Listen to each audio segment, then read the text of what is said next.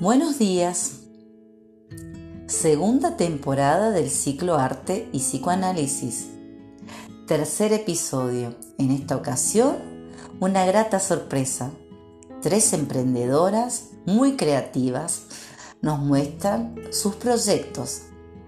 La primera invitada, en conjunto con su pareja, tiene su emprendimiento que se llama Nada que Perder Recicla recicla objetos transformándolos en obras de arte, desde Posadas Misiones.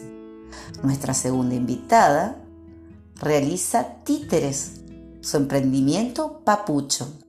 Realiza títeres, hace talleres para padres, escuelas y profesionales. Nuestra tercera invitada, desde Capital Federal, tiene una feria americana. Caleidoscopio transforma objetos, prendas y le da una nueva vida.